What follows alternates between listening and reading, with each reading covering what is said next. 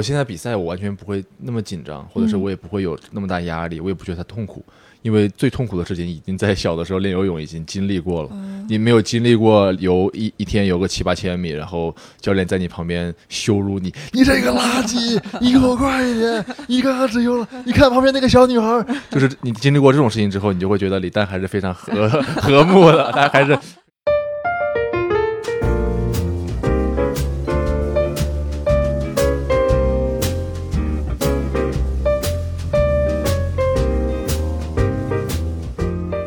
大家好，这是一个叫做“效果小酒馆”的采访类播客。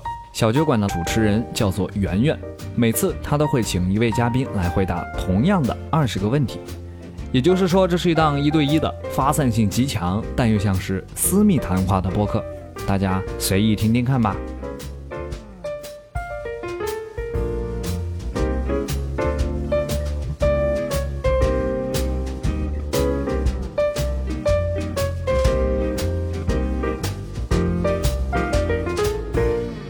Hello，大家好，这里是效果小酒馆。我们今天的嘉宾是张俊。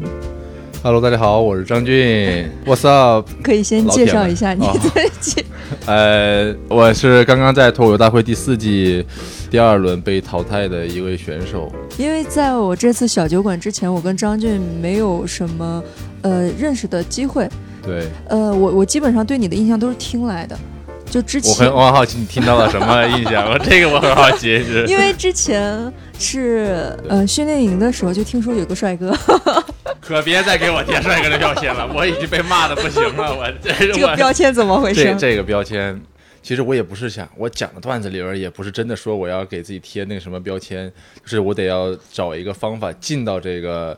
段子里边去，我实际上说的是，哎，没有什么帅哥是帅而不自知的，他肯定知道，就是男性啊，在生活中受到的优待比女性是要多很多的。嗯，如果你有任何特长，一定会有人马上指出来，然后这个男生就会马上记住，就好像你经常听到有些男生说我一米八五，我一米八七，他死都不会忘记自己一米八七，你知道吧？我肩宽，就是明明就是胖，但就是他就是说自己肩宽，就是他就会记住自己的优点。所以我想说的其实是这个点，然后。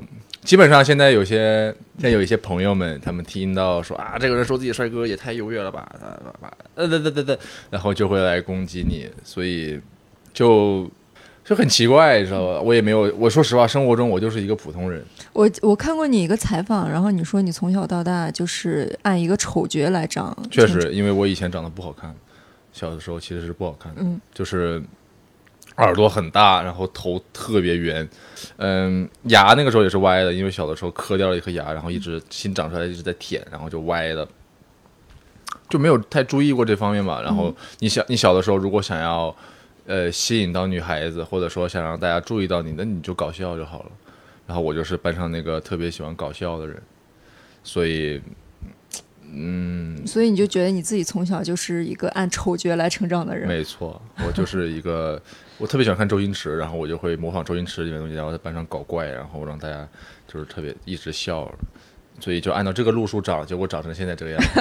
现在这样我也不是说有多好啊，观众朋友们，就是我可太说话也太严谨了。现在不是现在有多好啊，就是是这样，就是说一定要比较的话，就是可能稍微呃，大家会更容易接受一些你，因为你长得。按照一些人的说法，奇怪或者是不一样，然后就是会吸引到更多的注意力，仅此而已，没有别的太太多的优待。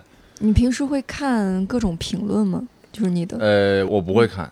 但是我朋友会截图给我，但你不会觉得，哎呀，我想看一看大家对我的评价。我会想看，我很想看。所以一开始是看的，后来看着看着不想看。对，看着看着给我看自闭了，就是还是还不如不看呢。被人骂是什么感觉呢？被人骂就是一个非常，那可太爽了呀！你你有生有生之年可得经历一下，那可真是太爽了。我 也不是没经历过啊，也经历过是吧？就是说，就这样，就是其实我能理解人批评你，嗯，然后别人说你不好，这些我都能理解，但是他们骂你的点。嗯我觉得杠精真的是世界上想象力最丰富的一帮人，就是他们能找到你根本注意不到的点，然后去攻击。就有的时候我看到看到那个东西的时候，我杠精就是上面飘过来一句话，我才哦，原来他脸上有一颗痣，就是 这这我才发现，你知道吧？就是他们太细心了，而且就是他们骂人就是不需要任何理由。那关于你自己的角度最清奇的骂你的是啥？基本上还是说我脸长吧，跟个马脸男似的。我在段子里也讲过，就是他他这个形容太精准了，就是。那别人很多人不是会夸你吗？哎，对，也会夸我。但是别人这些夸你的时候，你会不会觉得很开心啊之类的？会啊，别人夸我当然会开心，所有人被夸都一定会开心。但是你要保持冷静，嗯就是不要沉醉于这个里边儿。所以你不能够看太多那种对你好的评价，就是一直沉，就很像是那种信息茧房，嗯只不过是现实版的，你知道吧？他们一直在夸你，然后你就一直沉浸在这个快感之中。嗯那你会不会一也一半在夸你，一半在骂你，然后你天天来回，冰与火之歌是吧？天天在两极？其实还行，其实还行，就是我我很感谢大家的喜欢，但我还是要理智看待自己的水平，因为我才讲了两年，是一个新人，所以还有很多要努力的地方。基本上就是这个这个点了。我看好多人说你的视角非常的女性视角，你自己有意识到吗？完全没有，完全没有意识到，就是就是，其实我就是完全观察，是在观察这个事情。好比说，我问过很多朋友，嗯男性朋友，你们知道什么是颈纹吗？没有一个人知道，嗯就是没有一个人知道什么是颈纹这个东西，这就让我非常的奇妙。就是说实话，如果女生不提的话，我是完全不会意识到这个问题的。嗯这个就是不一样的地方。基本上我们的工作就是找到奇怪的点，然后把它展找呃描述出来。嗯之所以是女性视角，只不过是因为我用了一个比较温和的方式来说而已。嗯你需要需要表达自己的观点的话，你一定要找一个观众能接受的方式。嗯然后我就现在采取了这样一种非常温和的，其实它本质还是我我不理解你们，嗯，但我可以尽量的去理解你们，嗯 大概就是这个样子。就是虽然我不理解你，但是我愿意去，我愿。意去，这这件事情还是很重要的。对对，就是不是完全吐槽，而是我可以从你的角度来看这个事情。你们你们做这个事情是有原因的，嗯基本上都是这样子。他们老说喜剧是个冒犯的艺术，这个非常让我非常不太理解。喜剧不是。喜剧，喜剧不是冒犯的艺术，冒犯只是偶尔会有的那么个事情。喜剧就是喜剧，喜剧就是搞笑。嗯，只不过我们冒犯的那一波人不是你，你就会觉得搞笑；如果是你，你就觉得不搞笑。对，因为喜剧它的原理很可能就是你让一部分人对冒犯，然后让另外一部分人产生优越感。对，但嘲笑那一部分人。对，而且还有的，呃，一种说法就是它不是真正的冒犯，只是通过一种冒犯来进行一种更大的迎合。对。因为本身喜剧它就是一个让人笑，它本来就是一个正面情绪的东西，你不可能说我冒犯你，就是它选一种非常难的道路，就是说我通过冒犯你，让你更开心，对，然后就是我先冒犯你一下，但是后面我把你的毛给捋顺了，对对然后用极极强的逻辑，然后你无法辩驳的东西，然后你觉得你好像还挺好笑的，因为纯冒犯是很简单的嘛。我是觉得大家就是硬把冒犯当做他一个勇敢的地方，其实是不对的，他他不能等同，对。它可以算是我们的一个技巧。它只能说是一个表象，对然后大家就觉得啊，你要冒犯，你要站出来，你要干嘛？就是喜剧不承担这样的功能，不承担这样的功能，喜剧还是让大家快乐。就是让你笑。对，你最近有什么新发现吗？呃，最近有什么新发现啊？新发现就是，其实确实，我最近发现，因为我刚刚来上海嘛，就是所有事情对我来说都是新的。然后怎么说呢？我发现上海挺贵的，就是 是吧？就是它贵就贵在它让你感觉很舒适的同时，会收取一定的服务费。这个服务费不是在不是明码标价，而是放在商品里边儿。它让你享受服务的时候，你其实就是说你在享受服务的时候会很开心、很快乐，他们对你都很好。但这一部分其实是收钱的，然后他会你是什么时候发现的？就是在各种各样的地方，所有人对你都很好，但所有地方所有东西都很贵。就是比如，嗯，这个其实不是最近发现的，但是我最近深有体会。就是比如说你在便利店的时候，嗯，便利店的东西其实普遍来说比外边的是要比那种大超市、联华或者是家乐福要贵很多。嗯，但是他们的那些营业员对你都很好，然后你二十四小时随时可以进去，然后但他那边价格会稍微高一点。嗯，然后基本上在那个地方，他们之所以这样做的原因，是因为它的服务费已经含在那些上面了，就是只是一个随便的小的发现而已。嗯，与人交往的过程中，你希望呈现什么样的形象呢？与人交往的过程中，我希望，基本上属于一个沙雕吧，就是 就搞笑，嗯然后我可以让别人觉得跟我相处很快乐，然后这个人可能比较有主见。但是你看起来还挺正正义凛然的，对，那是我的表象。搞怪。再说一遍，就是这是长相的问题，就是有些狗狗看起来可爱，真的就只是因为看起来可爱，私下里可凶，那可凶了。我跟你说，就是我不是说我是狗啊，我只是说，我只是说，就是真的，我感觉人好像会被，啊，这个可以归到第一个问题里，就是我发现人真的会被这个人的长相给欺骗。如果这个人长得可爱，你就会觉得他生活中一切都很可爱，但实际上这个人可能私下很腹黑或者怎么样。就真的就是，比如说萨摩耶，我听说他们会笑起来，萨摩耶会笑嘛？嗯嗯，其实不是，就是张嘴，他正正常张嘴而已。嗯就是然后人们就会觉得他笑，他其实就是很很难过啊，我好饿，然后就啊他笑了，好开心啊、所以就是人们总是会通过表象去理解一个事物，其实这是非常奇怪的。嗯那你有没有想成为的人？是否有类似的形象供你参考？就是一个呃人，他已经是这样的形象，你就觉得哎，我好想成为他。我我喜欢国外的一位演员叫 Bill Burr，然后他看起来就是一个其实就是一个乡巴佬或者是红脖子，然后他其实聊了很多那种他特别不理解，就是直平铺直叙的直接说，嗯嗯、他的风格基本上就是。暴躁，然后跟你聊天的时候，很像是一个你在酒吧碰见的一个朋友，然后他就跟你一直吐槽，哔哩吧啦说了一个小时。但是这种就是非常好笑，你知道，他说的句句都到位。我想做一个很真诚的人，说实话。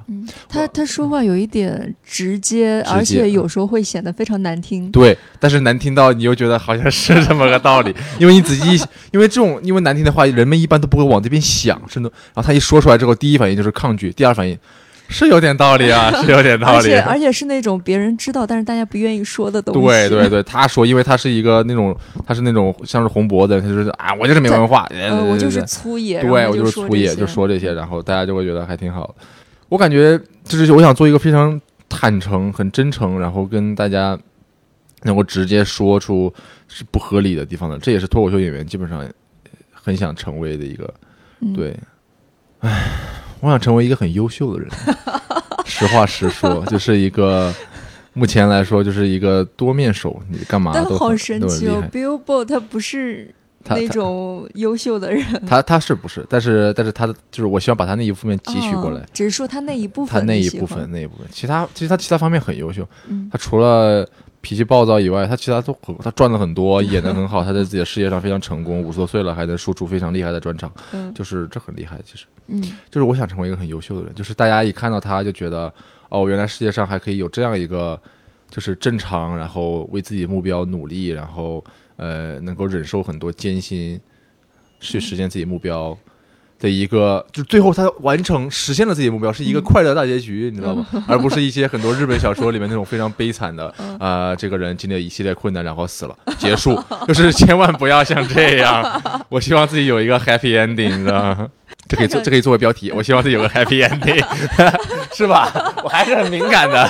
听上去像像一个非常正规的路对，你你是习惯想走那种非常正规的，对我其实，比如说我小时候特别喜欢看《阿甘正传》或者是《肖申克的救赎》哦这种，就是九六年、九九五年那那几那几年拍出来的电影，它都特别的正，然后非常正统，对，然后正统的人生。对对对，它表现的那种那种人物的性格都是就是一些高尚的品格，然后最后他们有了一个美好的结局，然后因为他们一生过得非常的有意义和努力。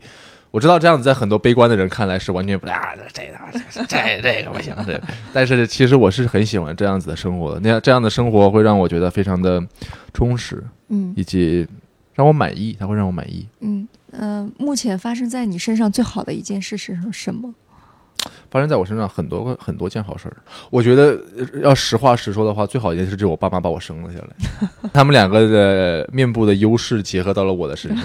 说实话，我的人生里边，因为这个还是不是秀优越感啊，就是我只是直直直白的和大家说，就是如果你长得好看一点点的话，你的人生会受到非常多的优待。实话实说，嗯，我很我很清楚这个事情，但我并不希望过度的利用这个事情，就是这是这是应该是最好的事情吧。很多我的很多机会其实都是因为，呃，长相带来的。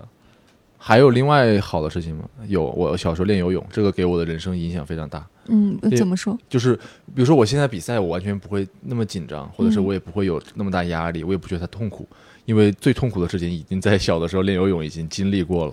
你没有经历过游一一天游个七八千米，然后教练在你旁边羞辱你，你这个垃圾，你给我快一点，你刚刚只游了，你看旁边那个小女孩，就是你经历过这种事情之后，你就会觉得李诞还是非常和和睦的，他还是非常友好的。希望张俊宇明年不要这么虎了啊，这也太友好了吧！我的天哪，这也太友好了，真是，就是他别他没有骂我垃圾，这也太棒了吧！而且游泳的时候，你在那个水里面包裹着，是很安静的，是你沉浸在自己的世界里边儿，你只是你下也听不到别人对对对，就有人骂你，你也心里跟他说，而而且你可以游刃有余。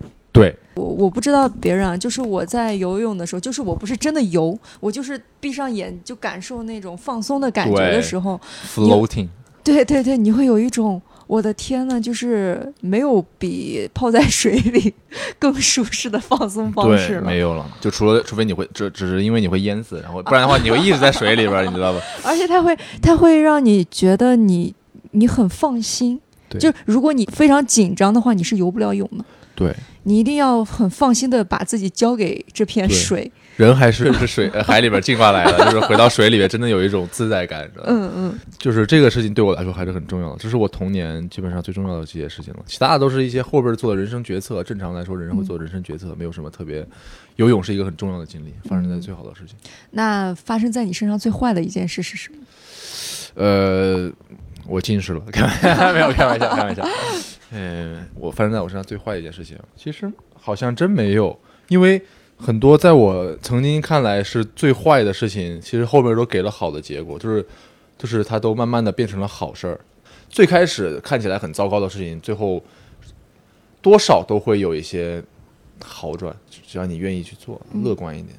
我我特别喜欢之前杨丽她发过一个微博，嗯，她说有很多事就是这样的，好着好着就坏了，但是嗯坏着坏着就好了。对，我特别喜欢她那句话。对这句话就是描述了世间万物运转的规律，对，真是这样，真你特别好的时候，然后可能真的就是好着好着就坏了，。对然后你坏着坏着，你不知道为什么它就好了起来。对，你要你要很平静的去接受这一切。嗯，你是什么时候意识到自己是个普通人的，或者你是什么时候意识到自己是个天才？嗯，我意识到自己是个普通人，应该是在我本科的时候吧。就是我本科是在广州中山大学上的，嗯然后那个学校里边，虽然它不是顶级的九八五，但它算全国排名前十吧。然后他那个学校里边有很多很厉害的人，他们一一眼就可以看出那个代码怎么写，或者这个数学问题怎么解决，而我需要学很久。但我高中其实成绩很好，我不仅训练，我不仅游泳训练，呃就是我高中是体育特长生嘛，我不仅要训练，然后成绩还保持得很好。我感觉那个时候我是个天才。嗯到大学以后发现就是普通人而已。嗯但是那是因为你比的赛道不对，甚至你不应该和别人比。嗯所以意识到自己是个普通人，就是在十八岁之后的每一年里面，你都会越来越意识到自己是个普通人。嗯，但是意识到自己是个天才，就得要在生活中慢慢的去找。你小时候觉得自己是个天才吗？我小时候觉得自己还行，说实话，嗯不能说是天才吧。我其实小的时候很笨的，真的，嗯就是小的时候不太会学习。我小的时候就是一天过得非常缓慢，因为我根本听不进去老师在说什么，你知道吗？就是那一天，我就记得有一天幼儿园放学的时候，我爸妈来接我，然后老师和我爸妈聊天的时候，想让我展示一下他今天教我的东西。我说今天教了什么？就是完全不知道。今天教了教了东西，他说我们今天教了数数怎么数。我说一二，他说不对，是二四六八。我说天哪，这可是，就是你会慢慢的意识到自己是个普通人，但是你也可以在一些瞬间觉得自己哎还挺厉害的哈。嗯天才只是一个瞬间而已。嗯，所以你对自己是不是普通人的评价是因为成绩吗？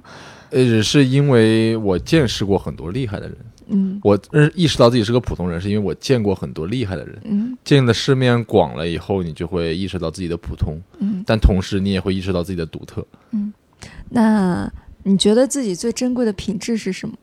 我最珍贵的品质啊，一个可能是勤奋吧，勇敢。嗯，最最珍贵的品质有两个，这没见过这么给自己贴金的，真没见过这么给自己贴金的。我最珍贵的品质有两个，一个是舍勤奋，掉，一个是勤奋，一个是不要脸，就是刚刚才说 勤奋和勤？奋和勇敢。就是嗯，就是我胆子很大，说实话，你看我选了两个大王比，就是嗯我有一种。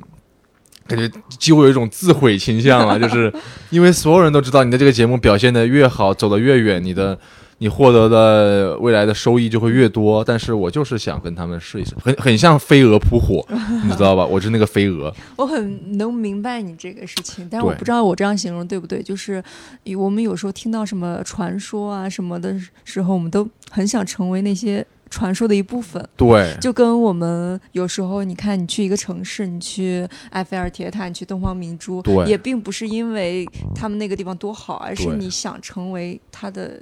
这个里面的故事的一部分。对，你听过很多这个地方的故事，真正让这个地方有名的不是那个铁，不是那个建筑，而是它的后面的故事。嗯而我希望成为这个故事的一部分。嗯我希望成为一个壮烈牺牲的人，你知道吗？就是这是这是说实话，而且这样节目会好看一些。壮烈牺牲对于你来说也是 happy ending 吗？也算是 happy ending 吧，就是这不是没 ending 吗？真正的牺牲就是死亡，是吧？我们这个地方最基本的问题是什么来着？最开始的问题是什么来着？是最珍贵的品质是什么？你说是勇敢。啊，就胆子肥。之前罗翔老师还说，勇敢是一个大部分现代人都稀缺的品质。对，我是挺勇敢的。我感觉，我感觉就是就是，不知道这样说好不好啊？勇敢的一部分来自于无知，就是如果你了解了太多的信息的话，你是没有办法勇敢起来的。现在人就是太聪明了，大家我刚才正想说你不勇敢，是因为你说一句话，你说啊，其实我不是那个意思，你也很谨慎。没有那个那个主，因为网网络网络民众们太可怕了，这个还是勇敢不起来，胆子没那么肥。对，其实我们有时候说网络民众不是真的网络民众，而是未知的网络民众，对或者是你不知道他们是什么样的人，因为你不知道自己在什么时候会让他感到不适，就是你其实是没有那个意思，然后他们感到这个，很可能就是因为。呃他们是无意间听到你这句话，干嘛？他跟你的人生没有任何关联，但是突然有一天，哎，我觉得你这个不对，对，他是在他的人生背景下，他的那个 context 下面来理解这句话的。这句话这样子就，当然这也是现在网络传播的问题，嗯因为他们大家都喜欢截图，然后就是嗯脱离了原意来嗯讨论这个东西，就会非常的，就是大家不知道在吵，莫名其妙就开始开干了。所以我们小心谨慎，并不是说我们害怕网民或者是干嘛，而是我们害怕被误解。对但是被误解也是很正常的了。对，被误解是表达者的宿命。嗯，我真是一个有思想的人。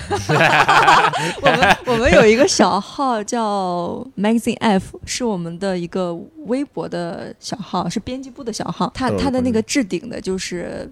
呃，被误解是表达者的宿命，但我偏要表达，啊，但是没有偏要表达，大家还是很谨慎。是 那你觉得自己最恶劣的品质是什么？暴躁，有一点不近人情，有的时候，因为我有的时候对目标非常坚定，就任何挡在目标的人，我都不太会管，这是一个非常不好的事情，就是它让你忽略了身边人的感受，我因此可能伤害过一些人，啊、后来我也道过歉，但是它是非常不好的，你需要在乎一下身边人的感受，但我现在真的没有办法。因为我的目标就是他就在那个地方，就是换换句话说吧，就是说，只有我我在完成目标之后，我会获得极大的成就感。嗯，当我看到了有人挡在这个事情的上面，我会有点急躁。你发现了自己这个我发现自己这个这个缺点了，真是个好改吗？呃，不好改，非常不好改。你想改吗？我暂时没有想改，就是人的缺点，也不是说想改就想改。那你有被闪电击中或者起鸡皮疙瘩这样的体验吗？我有被电过，就是这个我发现我们公司的男演员们，每次在我问这个问题的时候，他们都想的是真实的被闪电击中。对，就是就是我们我们就是搞这个的嘛。呃，我有起鸡皮疙瘩，我看电影的时候会起鸡皮疙瘩，我特别喜欢看电影。嗯、今年我特别喜欢看了一个电影，就是《心灵奇旅》。嗯，在年初的时候，那个时候我看的那个电影的时候，我就起了鸡皮疙瘩，我就是那种你看哪个情节起的？嗯，主角那个黑人，然后他发现他他们一直在谈论一个东西叫 sparkle，嗯 sparkle，你的火花是什么？然后那个黑人在呃和那个 soul 聊天的时候，发现他们说的 sparkle 根本就不是一个真正的目标。嗯，曾经那些伟人他们说的那些目标，什么亚里士多德啊，然后训练过那个二十七号吧，还是多少号，根本就不是一个实实在在的目的，而是你想要生活的冲动。嗯。的的欲望。是一片树叶掉在对对，你能够真正开始意识到这个生活，在这个地方开始享受它，这个才是你的 sparkle。嗯那个时候我感我起鸡皮疙瘩，就是因为我那个时候根本就是完全就是冲着目标，就是完全我忽略了生活。你就被陷进目标里了。对我陷进目标，我一直在往那，我忽略了生活旁边那些细小的、很美好的事情。我可能会在天气特别好的时候，骑车的时候，然后停下来，就是看那么二十秒钟，嗯然后继续走。嗯但是我不会真的再找一天天气特别好，然后出去从办公室里面出去郊游或者是怎么样。嗯，我今年其实要好很多，我会在很多时候就是真的去停下来，嗯就是去享受一下他。那个电影拍的非常好，就他那一段说他发现想要生活下去的那个冲动是可可能是那个吃披萨的时候，对，是叶叶一片落叶落在你手心的时候，是那个浪浪花。呃，那个冲到你的对脚上，你走在路上，嗯，他那几个镜头剪得非常好，然后配上那个音乐，然后就很舒缓，然后你就是 第二天我看完那个电影，第二天我捡落叶去了。不不 我第二天呃上班的时候，嗯就是我走那个红绿灯，因为以前我走红绿灯有点急，嗯就是旁边呃大家都在那边按那个，我就觉得有点急躁，还有鸣笛啊什么的。然后那天我起来，我看到这样场景，我就说啊，生活，我以为你要说啊，纽约有点像纽约了，这个红绿灯的声音有点像纽约扭腰可，然后旁边就是一些早上大家就是卖早餐那种声音嘛。以啊以前我会觉得有点吵，现在就煎饼果子只要两块五，我的天哪，太便宜了吧，这就是生活啊！生活 咋了病。哎呀，太太，我那个时候起过鸡皮疙瘩。哦，还有奥运会，哦，因为你是学过运动，学过运动，我看那些人夺冠的时候，我是能够明白对这对于他们的人生来说，这是有多么大的意义。虽然他们很快就会陷入巨大的空虚，嗯所有运动员基本上都是这样，就是目标目标目标，嗯然后陷入空虚。嗯呃，但是我非常高兴，他们可以，就是他们能够获得极大的成就，是非非常好。嗯，那你有没有喜欢的电影？喜欢哪个电影导演？喜欢非常多电影，我看过很多电影。嗯我先说一个我能想起来的一个非常喜欢的吧，叫《暖暖内含光》，哦，我知道，美丽心灵。金凯瑞对对对对对，金凯瑞跟呃凯特温斯莱特，嗯就是那个演《泰坦尼克号》的女主一起演的。他们讲的故事就是说，在那个世界里边有一个有一个手术可以帮助你忘记前任。嗯然后金凯瑞他因为失恋了而去忘记前任，然后整个就是描述了他在脑子里边慢慢把前任记忆给删除的过程。嗯，结果发现这已经是他不知道第多少次来做这个手术对，而且最后发现是个环，他还是会遇见他。他还是会，就是你还是会爱上那个你曾经极力想要忘掉，然后你们会分开的人。我觉得那个就是特别好，而且金凯瑞他，我特别喜欢他，特别喜欢他那个浮夸，然后但却又让人感觉很深刻的表演。那个电影挺好的。导演的话，我很喜欢诺兰，还有韦斯安德森，非常可爱，非常极度让会让强迫症极度舒适的一个导演。就是我 我大学毕业论文写的就是韦斯安德森。啊，你写的是他整个的电影是吗？没有没有，我是他的音乐配乐，我啊，写的是诶他音乐配有什么特点吗？他他的音乐配乐非常的贴合影片。我然后我当时举的一个例子是《了不起的狐狸爸爸》，啊，它里面有一个儿歌，嗯，它是在它里面有一场小战争的时候，就一一步一步的往上砸，哦。往上砸，而且它里面有一个狼出现的镜头，你记得吗？然后那个狐狸爸爸就哭了，然后他那个狼出来，然后那个它里面的音乐极其极其，但是好像不是那种特别主流那种，比如说他他不是用交响，或者是他不是不是。是有其他各种各样的小呃呃，韦斯安德森所有的呃大部分东西都是现做的，啊，就是他那个音乐可能也是现找人帮他重新弄的。他甚至他那个《乐声王国》嗯里面有有有一个那个女生，她不是离家出走，上面那些书嘛，她带了一、那些书都是他现做的，那些书的插画是他的女朋友给他画的，而且里面都有故事。但是没有给那么多镜头，就只是对，就所所以所以那个封面全部都是当场设计的，他非常精细，哦，他非常可怕。对这个这个就是很厉害，是吧对，他呃也确实强迫症吧。强迫他太强迫症了。你想象一下，和他生一起生活，那肯定是累得够呛，真是。但是。哎，你一边喜欢韦斯安德森，一边是诺兰，诺兰就是完全杂乱无章，感觉 他说实话，你看到最新那个《信条》，就去年那个《信条》，那个乱、那个乱的，真是 那那叫一个散呐、他真是。喜欢使用的就是巴赫他就是喜欢那对，种规整的音乐。那你喜欢哪位作家？我喜欢刘慈欣，我我我最喜欢看的书就是《三体》了。我喜欢看科幻，然后看那些东西，因为其实说实话，我对他我对他最主要的印象还是情节非常，嗯，但他的文笔确实我没有仔细看，说像什么什么什么，很像一个直男写的因为它情书不。是一个，它不是一个文学，对啊对啊它是一个类型小说，感觉他如果真的是纯文学的话，他也写不出这个东西。是对，就是不怕告诉大家，我读的书并不多，后边读了一点，就是一些那种社会学的书，嗯人类简史。有一次在来上海旅游的时候读完了，嗯如果要学一门艺术，你会选择学什么？跳舞，你学的什么？呃，locking 街舞。我曾经上过很多课，上过一些街舞的课，然后但我他们说音乐分很多很多层，嗯最伟大的舞者他们可以用身体的不同部位表现出音乐的不同层面。嗯他们能够听到这么多的层次，然后用身体就是及时的反映出来，嗯这个在我看来是很厉害的。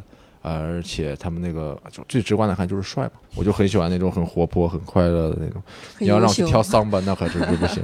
你对自己最满意的一次选择是什么？可能还是在高中的时候，我其实初中的时候就没有继续练游泳了。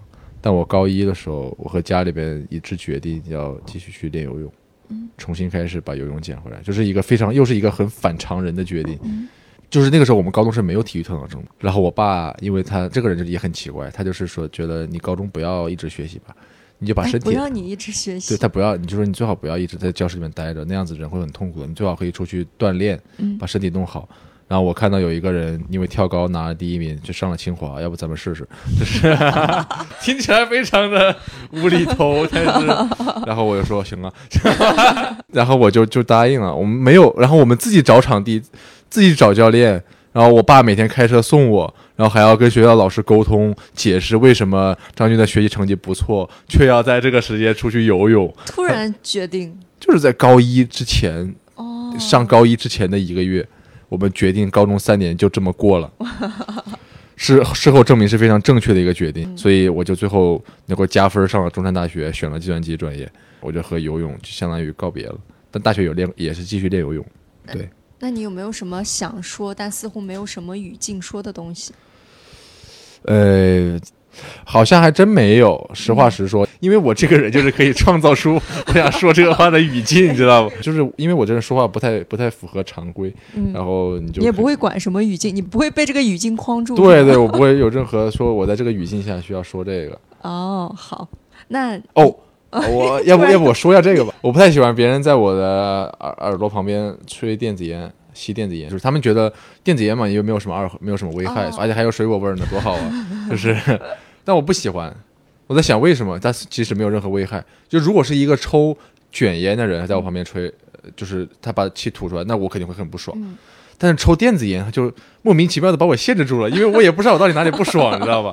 后来我仔细想了一下，我就是不喜欢你吹出来的气而已，你知道吗？因为那个电子烟它它具象化了你吹出来的气，嗯，它那一团气都是你吹出来的，然后我就非常不喜欢你，我不想和你呼吸同一片空气，基本上来说是这样子。就算它是水果味儿，就算它是水果味儿了，但是这个语境你就不能在别人在这个地方吹气的时候说，我不喜欢你吹出来的具象化的气，这个还挺好玩，这挺好挺好玩的，就我把它当成段子来讲好了，回去再整理整。理整理得了。所以大家知道吗？我们的脱口秀有时候就是这样聊。就是这样聊出来的，哎呀，大家去现场听我这段子。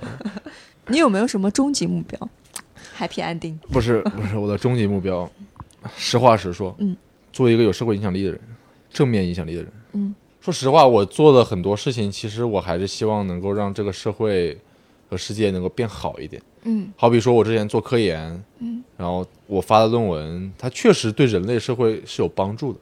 有一以后某一天有人可以看到我这篇论文，他说哦，原来我可以用啊这个方法来解决我的这个问题，这就够了。反正我们那个时候的教育就是这样子，你要做一个对社会有贡献的人。嗯，那你觉得自己是个好人吗？呃，看对谁，嗯不算好人。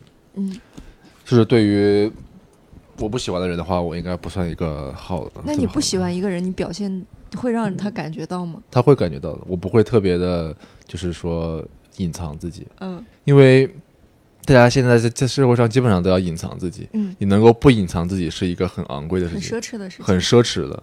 你能够对你不喜欢的人表现出不喜欢，这是一个非常奢侈的事情。哦，原来是这样。那世界上有让你五体投地的人吗？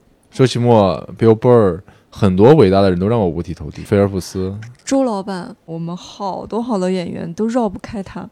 对，因为他的是这样，我我让我说一下我们私底下的交情好了，就是大家在节目上是看不出来，就觉得这个人好像，呃，就是得体、外松内紧、段子好、段子硬，天花板没了，这个人好像没有什么特别多的特点。但这个人，我们私下里就所有人都非常的尊敬他，他是这个行业的可以说是我们的代表，我们都希望成为一个像他这样子简简单单的讲段子、逗大家开心、靠脱口秀赚钱的人。而且他对人特别好。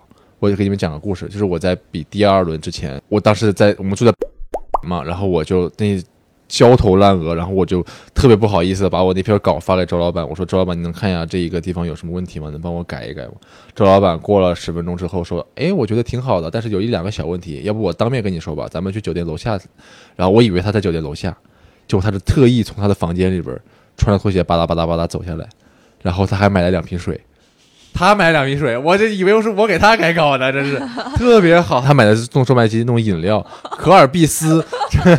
然后他就说：“我觉得你这个地方你要这样这样这样这样子，你可能会好，你可以去试一下。”我说：“哦天哪，你很难想象这么一个，就是这么一个老前辈能够对你就是特别好。那一那一段时间怎么说呢？就是出现了一个特别奇妙的景象，就是不住的演员都跑到。”找周老板改稿，你知道吗？周老板就坐在那个沙发上，我们有一个很长的桌子，周老板就坐在沙发的正中间，其他人都围在旁边，是吧？周老板，你看这个到底怎么样？你看这个到底怎么样？隐藏总编那，个那个真真的是，你有没有就是那个画面？我从远处看，特别像是《最后的晚餐》里边，耶稣在中间，其他旁边都是他的信徒，你知道吧？就开玩笑，就是描述那个场景嘛。他他人格魅力非常，德艺双馨老艺术家。对。你最喜欢哪个城市？呃，上海和武汉吧，我我还是很喜欢我家的。嗯武汉有一种，你是武汉人？我是武汉人，嗯对，就是我还是很喜欢武汉的。武汉有一种你可以养老的感觉，嗯就是因为武汉的早餐，我很喜欢，就是有个细节，就是我特别喜欢吃武汉的早餐，武汉的早餐特别好吃。嗯然后武汉的人的早餐有一个特点，就是高碳水、嗯高油脂，嗯就是特别的，你就是你一吃了以后，你会昏睡一上午那种，就是你吃了热干面之后，你就会碳水上头，然后昏睡一整个上午。它上头到那种我头顶在发麻，你知道吗？就是那种感觉。那上海呢？上海，上海好就好在它很多元嘛，嗯然后就是很有活力，这个地方 lively。也可以看到各种很市井的场景。对，然后你会在这地方发现很多可能性，嗯，很好。你最喜欢什么气味呢？嗯，其实我很喜欢汽油味儿，嗯不知，道我去加油站的时候，我会把窗户摇下来，你知道？嗯，我很喜欢是工业文明的味道吗？对工业文明的味道。这这这汽油来之不易啊，就是经过了多少工化学加工了，还有哦消毒水，因为还是因为游泳池，在游泳池里边油多了，那游泳池的味道其实就是消毒水的味道。嗯然后你闻到这些以后，你会回想起小的时候训练的日子，嗯，就是会基本上你喜欢的东西都和你小时候离不开，他给你留下了好的印象是的话，最后一个问题是上一个嘉宾留下的，你说，啊还挺适合你的。他问的是：你觉得你现在做的事情有可能让这个世界变得更好吗？当然有了，对我又可以让世界变得更好，可以让大家在工作日的晚上，或者是在辛苦了一天之后，开心。嗯，开心就是一个为这个社会、为这个世界有一些正面的回馈。我希望做给大家 positive feeling 的那个人。嗯，对，你觉得已经完成了吗？我现在在做这件事做的事情我很快乐，所以我可以获得成就感。那你问下一个嘉宾一个问题吧，给他留下一个问题。行，你觉得人类有生之年能够实现商业化的登陆月球吗？这是我真正在乎的问题。说在你有生之年，你能你有没有可能花钱，然后像坐高铁一样，就是坐到到太空里面去看一眼？就是我希望我可以，很关心的事情。我很关心这个事儿。说实话，我很希望我在五十岁、五十岁、六十岁的时候能够买个票，然后上去看一眼，然后再下来，你知道吧？或者就留在上面，就不要下来了。就嗯好，那我们今天的节目就到此为止，谢谢大家，也谢谢将军，谢谢，拜拜。拜拜。